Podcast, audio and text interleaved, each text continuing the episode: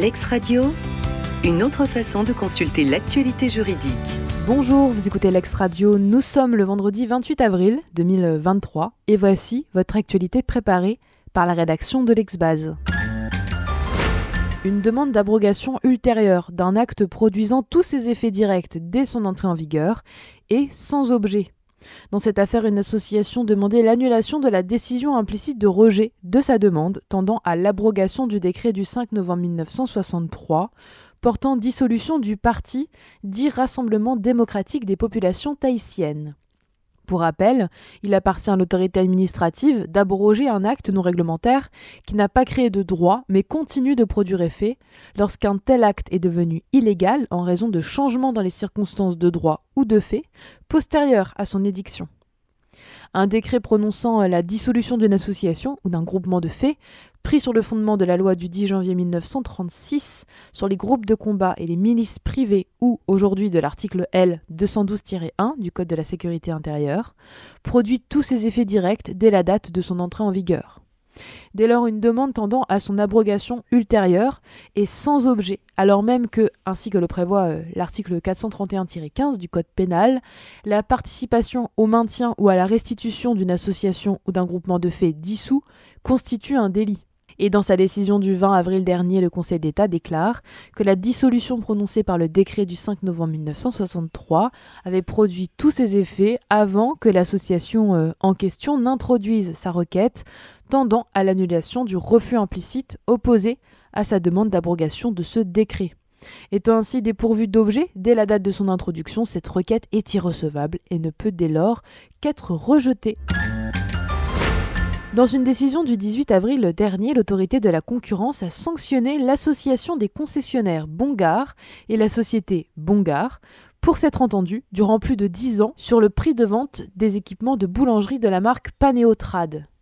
L'autorité sanctionne également ces mêmes entités et la centrale d'achat Euromat pour avoir, entre 2008 et 2016, mis en place une interdiction des ventes passives consistant à empêcher les distributeurs des produits Bongar de commercialiser ces produits et ce acquis auprès d'Euromat lorsqu'ils étaient sollicités par des clients potentiels situés en dehors des zones territoriales qui leur avaient été allouées. L'ensemble des parties mises en cause n'ont pas contesté les faits et ont bénéficié de la procédure de transaction. Pour plus de détails sur cette décision que j'ai résumée euh, sommairement, je vous invite à lire la brève de Vincent Téchenet au quotidien de ce jour.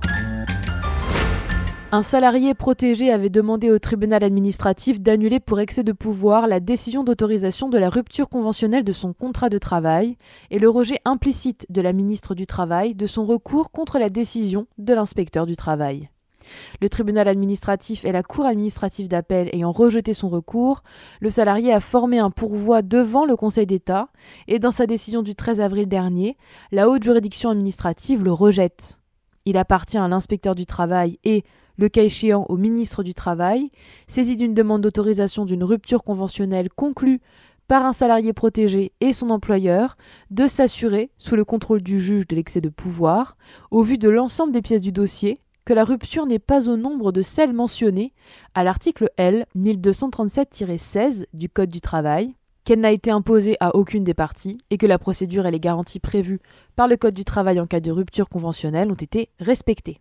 À ce titre, il leur incombe notamment de vérifier qu'aucune circonstance, en rapport avec les fonctions représentatives normalement exercées par le salarié ou à son appartenance syndicale, n'a été de nature à vicier son consentement.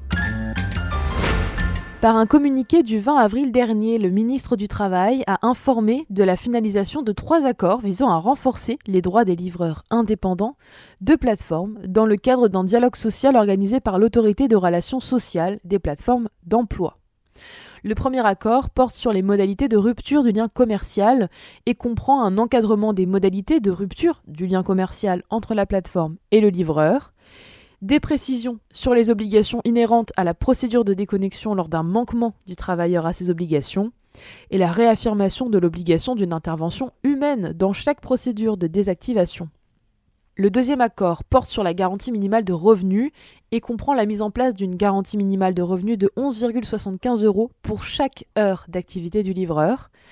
et les poursuites des négociations sur la question des revenus avec un réexamen chaque année du revenu minimal garanti.